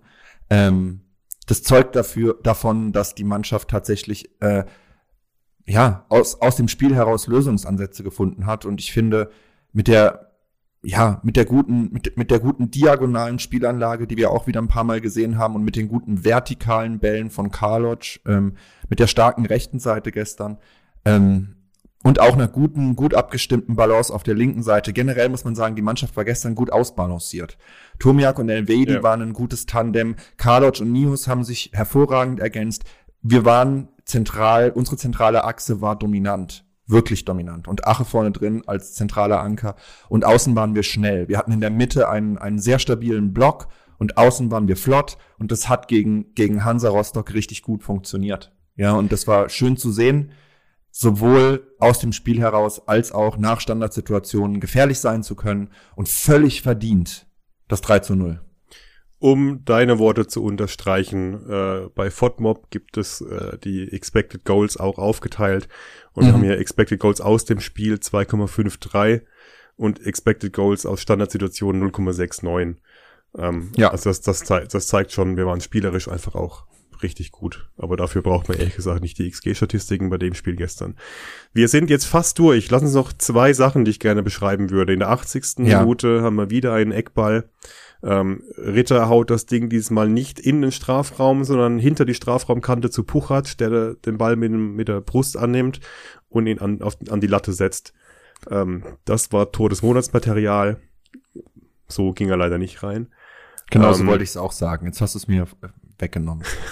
Sechs Bild. Minuten, sechs Minuten später ähm, wieder nach einer Ecke, meine ich. Ja, Mhm. Kopfball äh, von Elvedi. Ähm, aus kurzer Distanz, drei, vier Meter, Kolke kommt irgendwie noch an die Kugel, lenkt das Ding an die Mhm. Latte. Mhm. Das haben die Rostocker Fans hinten dran in der, ich glaube, Südtribüne ist bei denen, äh, aber nicht mehr gesehen, weil sie die Kurve schon geschlossen verlassen hatten. Ja. Aber wir sind ja zum Glück ein FCK-Podcast und kein Hansa Rostock-Podcast.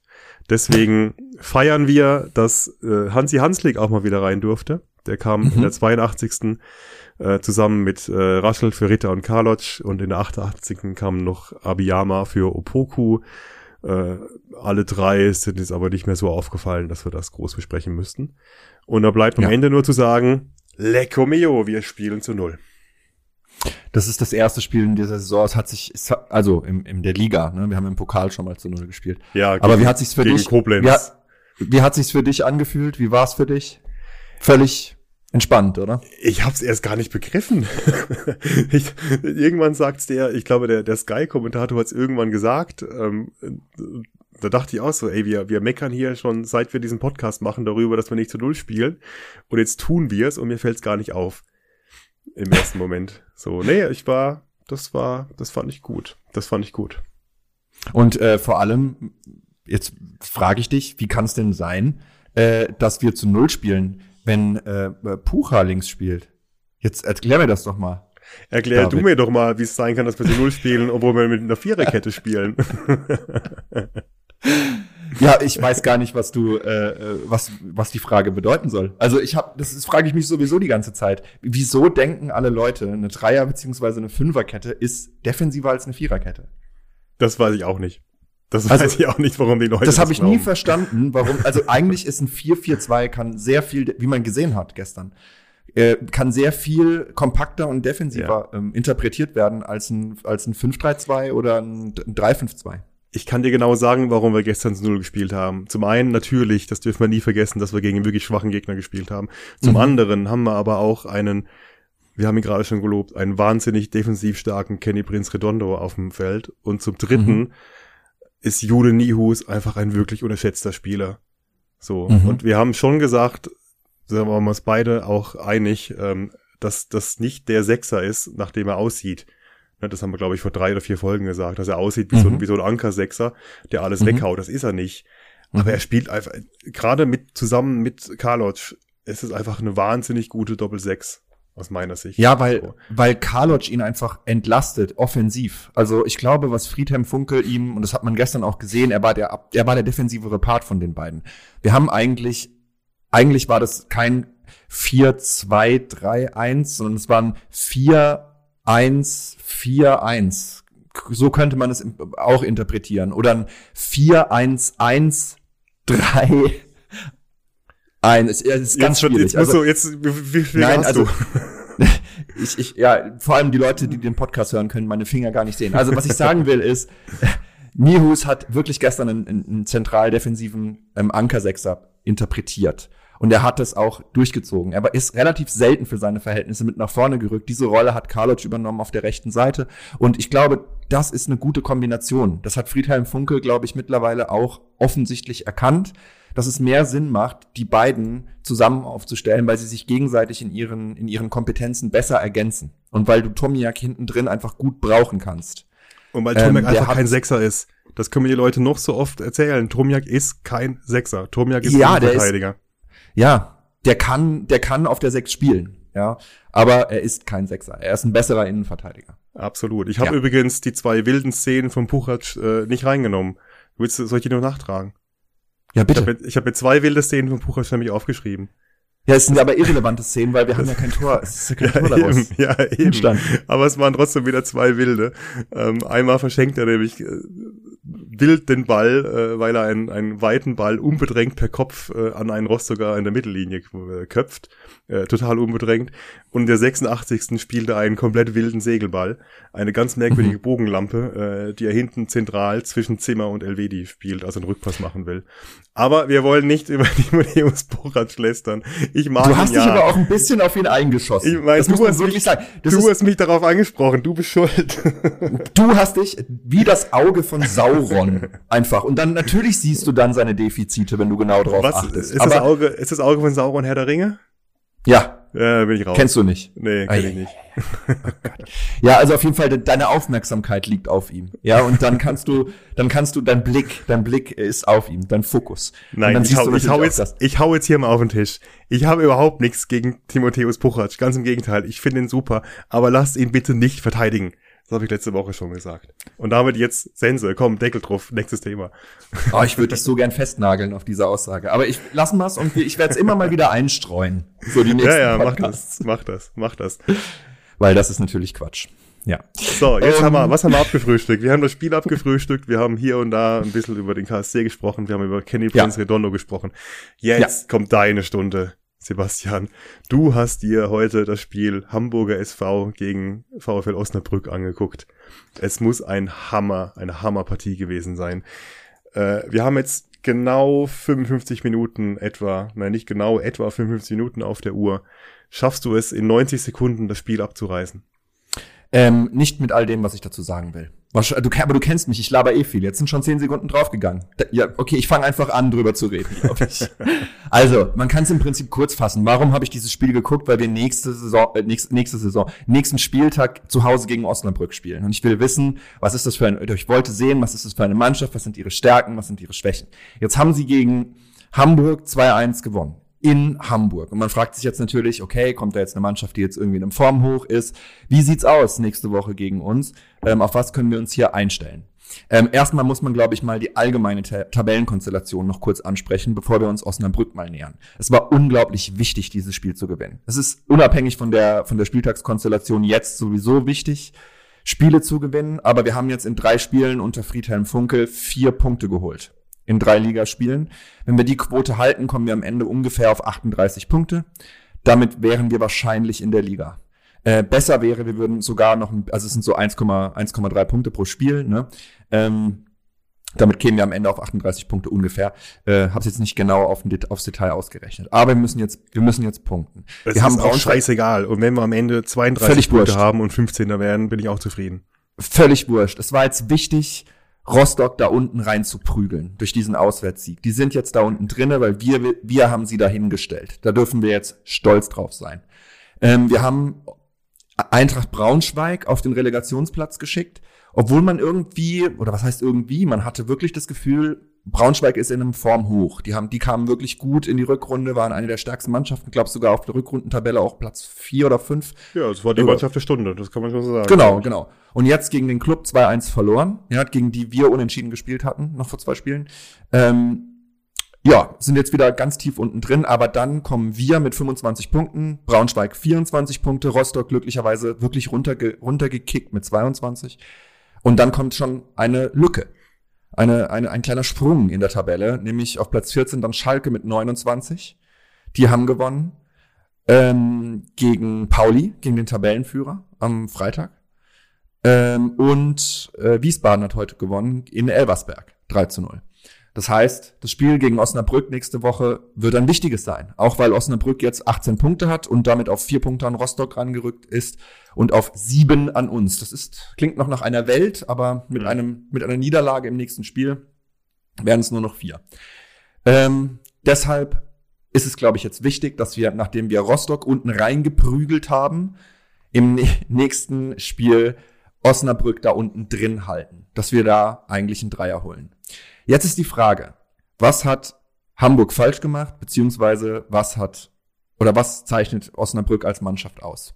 Man muss dazu sagen, Osnabrück unter Uwe Koschinat, dem Trainer, eine sehr, sehr, sehr strukturiert defensive Ausrichtung. Sie spielen ein bisschen ähnlich wie wir, aber eher in so einem 4-3-2-1.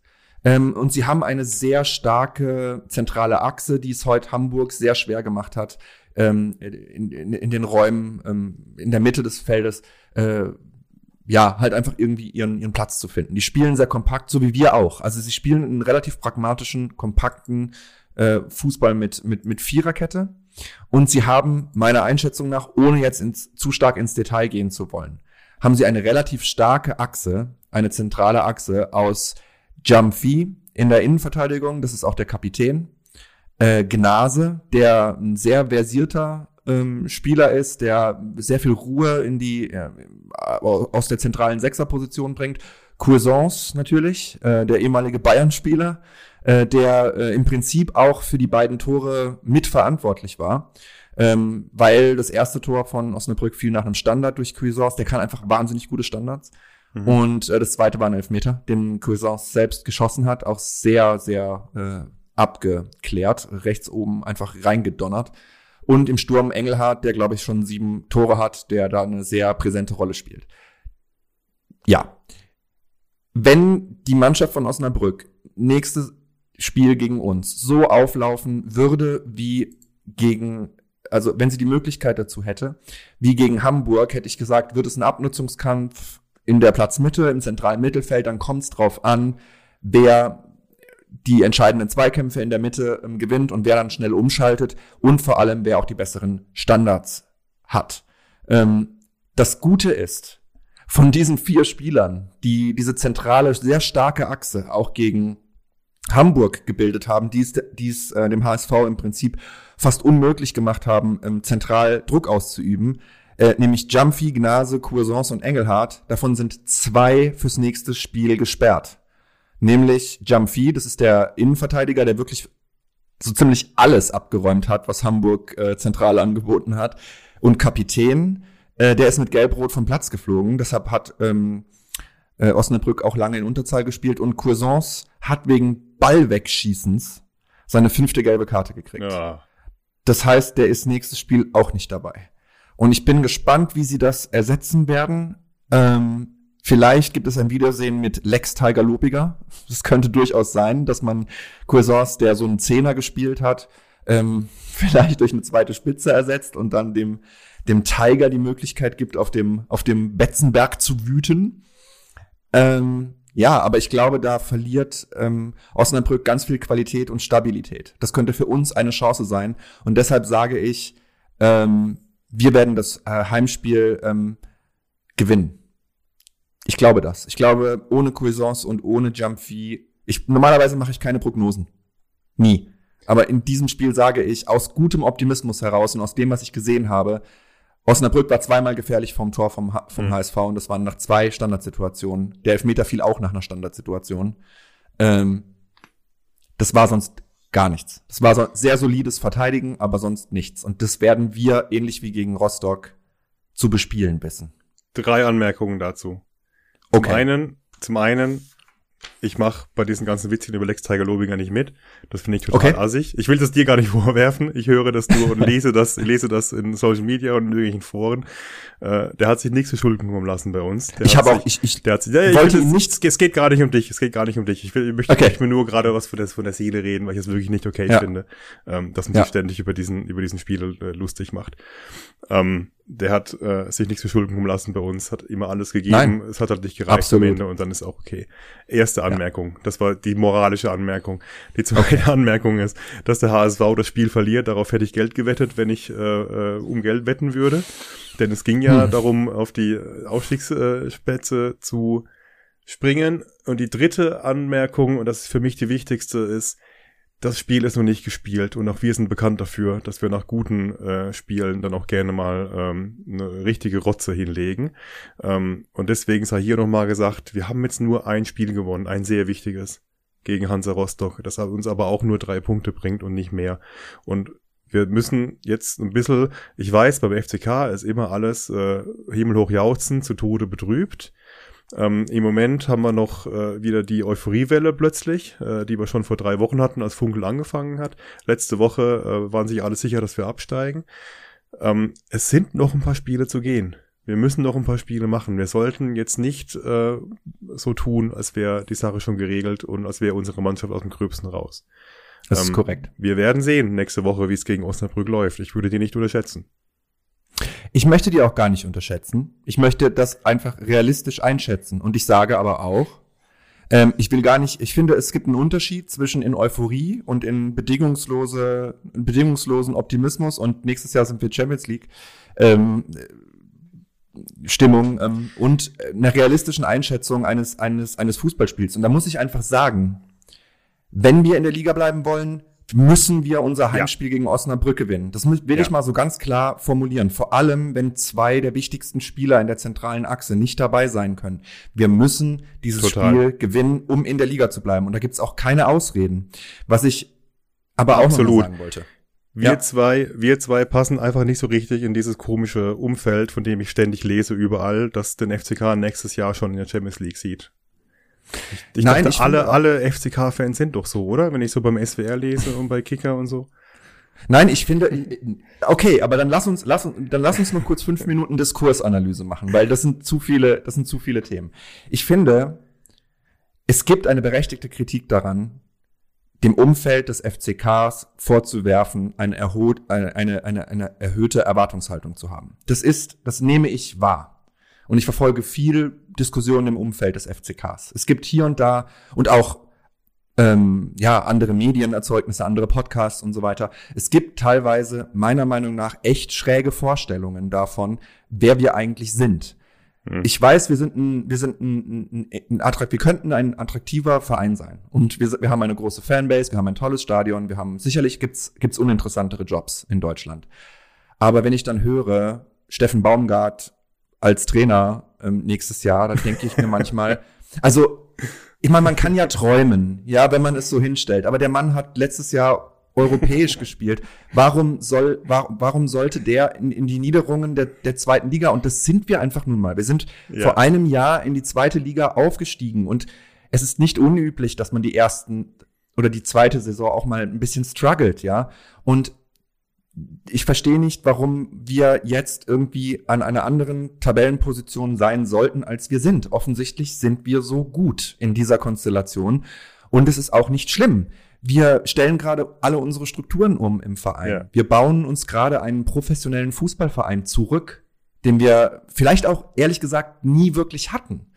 Man weiß es nicht, weil man, ich will mich da auch politisch gar nicht äußern und ich kenne die Vereinsstrukturen zu schlecht, um das zu sagen und beurteilen zu können. Aber ich glaube, da es liegt viel Arbeit vor uns, viel mehr als hinter uns lag, jetzt in der zweiten Liga. Und das müssen wir jetzt wirklich auch mal alle zusammen realistisch einschätzen. Ich habe, und das will ich noch sagen, das ist mir ganz wichtig, nach dem verlorenen Derby, auch nach diesen Bildern, wo die Leute ähm, komplett ausgerastet sind und, und, und die Spieler ähm, lautstark beschimpft haben. Dieser Milan Jarcic Moment, ihr geht jetzt in die Kurve und lasst euch anschreien.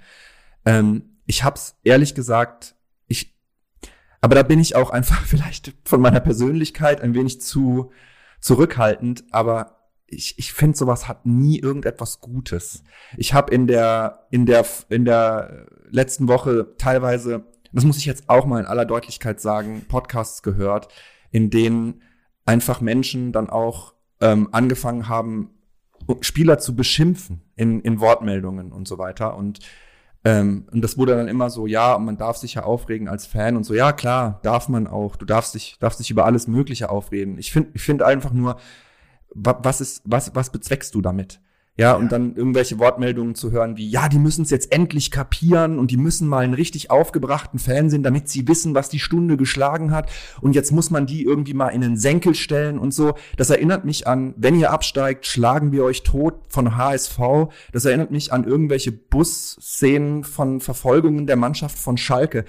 Immer da, wo Gewalt und auch verbale Gewalt an Spieler herangetragen wird, entsteht meiner Meinung nach nichts Gutes. Und ich finde, es gibt keine kausalen Zusammenhänge zwischen ich lasse mich als Mensch beschimpfen und ich mach und ich bringe danach meine Leistung. Ich glaube nicht, dass Angst vor Fanreaktionen oder jemanden anzuschreien irgendetwas mit der Leistung zu tun hat im nächsten Spiel. Ich kann mir das ehrlich gesagt nicht vorstellen. Ja, und nee. ich, ich will es mir auch nicht vorstellen, weil sonst wäre es einfach. Sonst bräuchte man eigentlich nur jemanden, der die ganze Zeit nur rumschreit. Und dann hätte man im Prinzip kontinuierlichen Erfolg. Und das ist ja nicht der Fall. Nee, deswegen ist Milan Sasic ja auch gescheitert bei uns am Ende, weil er hat ja anscheinend nur rumgeschrien liebe Leute, das war nicht beabsichtigt, äh, dass wir jetzt diesen diesen äh, moralischen äh, Block am Ende noch ja, tut dran packen. Aber ja, nee, es ist richtig, es ist richtig. Ähm, ich finde dennoch, um zurück auf diese, diesen, ich gebe dir mit allem recht. So, ich finde auch, ich habe mich da. Musst du gar nicht. Man kann das auch anders sehen. Man nein, kann nein, sagen, nein, nein, nein, gerade ein Recht, sich aufzuregen. Die ja? Leute, die Leute sollen sich aufregen, wie sie wollen, aber ob man da dann wirklich über die Zäune springen muss. Letztlich muss man ja sagen, es ging ja dann doch alles relativ gesittet zu. Es ist nun nicht so, als wäre da jemand auf die Spieler losgegangen. Ähm, ja, mit Sicherheit nicht äh, ihnen auf die Schulter geklopft und gesagt, ja, schade, nächste Woche machst du es besser. Das glaube ich auch nicht. äh, ich bin, wäre auch nicht der Typ, der sowas macht. Ähm, mir ist nur aufgefallen, dass das dass da nur Männer standen. Also Frauen machen mhm. sowas einfach nicht. Ähm, ich finde es auch eher unangenehm tatsächlich. Und ich äh, würde auch sagen, dass das, glaube ich, nicht äh, keinen Einfluss darauf hatte, ähm, dass der FCK dann jetzt besser gespielt hat. Wenngleich äh, Friedhelm Funkel das ja dann diese Woche im SWR-Podcast dann auch so ein bisschen heruntergespielt hat. Ne? Das wäre ja schon in Ordnung, dass die da äh, hinrennen, solange da nichts Körperliches passiert und so weiter. Das fand ich schon auch etwas merkwürdig. Da hätte ich. Ja. Also, ja. Aber gut, darüber müssen wir jetzt, glaube ich, nicht streiten. Was ich noch sagen wollte, ist, diese Steffen Baumbart-Geschichte, tatsächlich dachte ich auch die ganze Zeit, das wäre irgendwie nur ein Witzchen, aber der hat sich, das hat sich irgendwie verselbstständigt und ich habe es überall gelesen. Gleiche gilt ja auch, wenn unsere Spieler bewertet werden. Ne? Wenn man dann so liest, so, Tomia gehört zu den besten Innenverteidigern der Liga und Ritter ist einer der besten Offensivspieler der Liga und Ache ist einer der besten Stürmer der Liga und so weiter und so fort. Wenn das alles so wäre, dann würden wir nicht auf Platz 15 stehen. Ja. Äh, das muss man auch mal ganz klar sagen. Das sind alles gute Spieler, die sind alle wichtig, ähm, aber vielleicht muss man da tatsächlich die, die Kirche im Dorf lassen.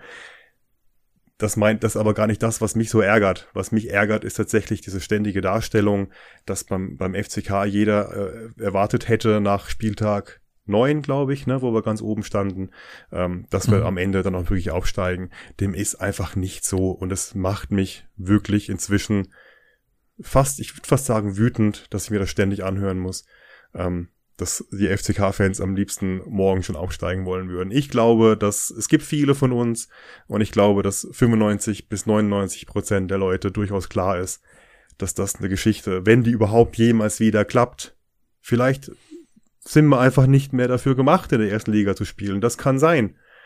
Wenn sie überhaupt jemals wieder klappen sollte, dann entweder nur sehr, sehr, sehr glückliche nahe Zukunft oder es ist eine mittelfristig aufgebaute Geschichte.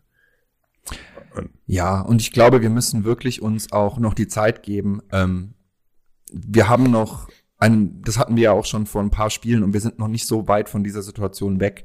Wir haben noch einen sehr fragmentierten Kader, der noch nicht zusammengewachsen ist. Da ist noch viel Potenzial ähm, im Teambuilding, im, im Zusammenspiel mit der Mannschaft. Da kann man bestimmt auch noch, und das haben wir auch schon besprochen, im Sommer noch äh, dringend äh, Handlungsbedarf äh, generell an Linksfüßen für die Mannschaft, an, an einem linken Innenverteidiger, generell einfach auch an einem vielleicht oder ein, zwei erfahreneren Spielern.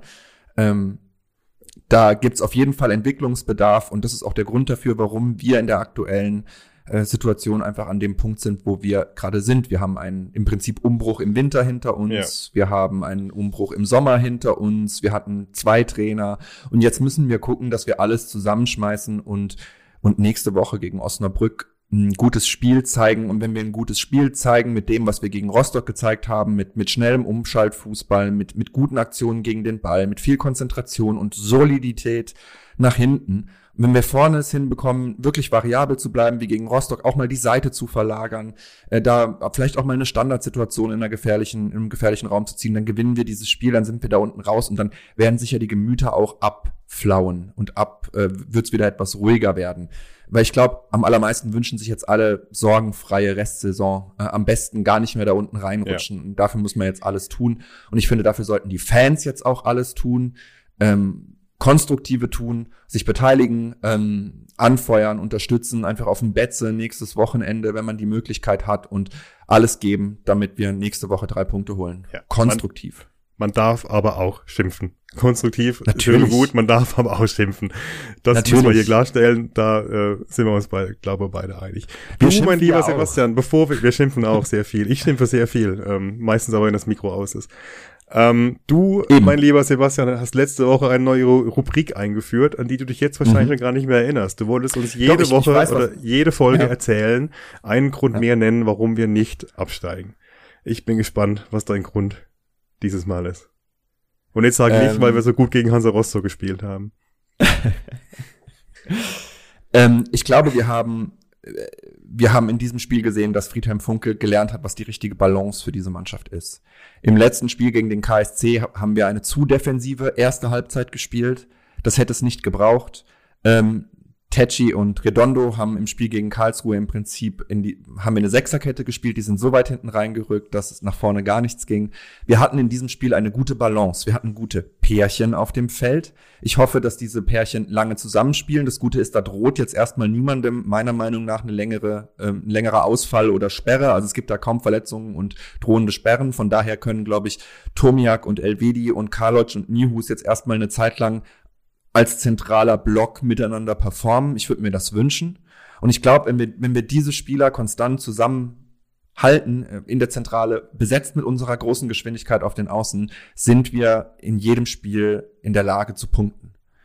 Und wenn man gesehen hat, wie wir auch unsere Defensive jetzt stabilisiert hatten, trotz Viererkette gegen Hansa Rostock, ähm, mit dem von dir beschriebenen sehr guten Defensivarbeiten von Kenny Prince Redondo auf links, werden wir nächstes Spiel gewinnen. Und wenn wir gegen Osnabrück gewinnen, sind wir dem Klassenerhalt einen ganzen Schritt weiter entgegengekommen. Dann haben wir 25 Spiele, 28 Punkte und dann fehlen uns noch 10. Dann fehlen uns noch drei Siege. Ich bin mir sehr sicher, dass das jetzt gerade nicht vorbereitet, sondern improvisiert war. In diesem, in diesem Sinne improvisiere ich jetzt auch die Verabschiedung. Oder hast du noch irgendwas zu sagen? Fand, fandst du es schlecht, das Argument? Nö, die Blockbildung, die Stabilität. Nein, das ist okay. alles super. Das sind wunderbare okay. Schlagwörter und so. Und das können wir dann auch schön äh, und verwursten. Schön in die, in die, in die Folgenbeschreibung äh, schreiben. Und am Ende hast du jetzt ja im Prinzip äh, in einer Minute das zusammengefasst, was wir vorher in über einer Stunde besprochen haben.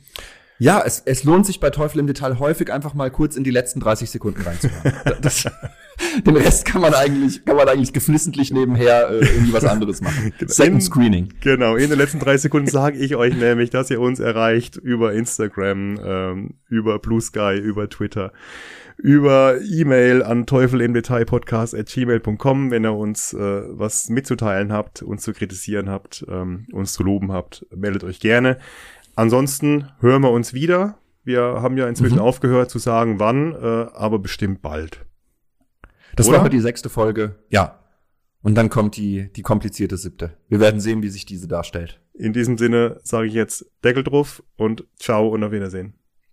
Tschüss zusammen.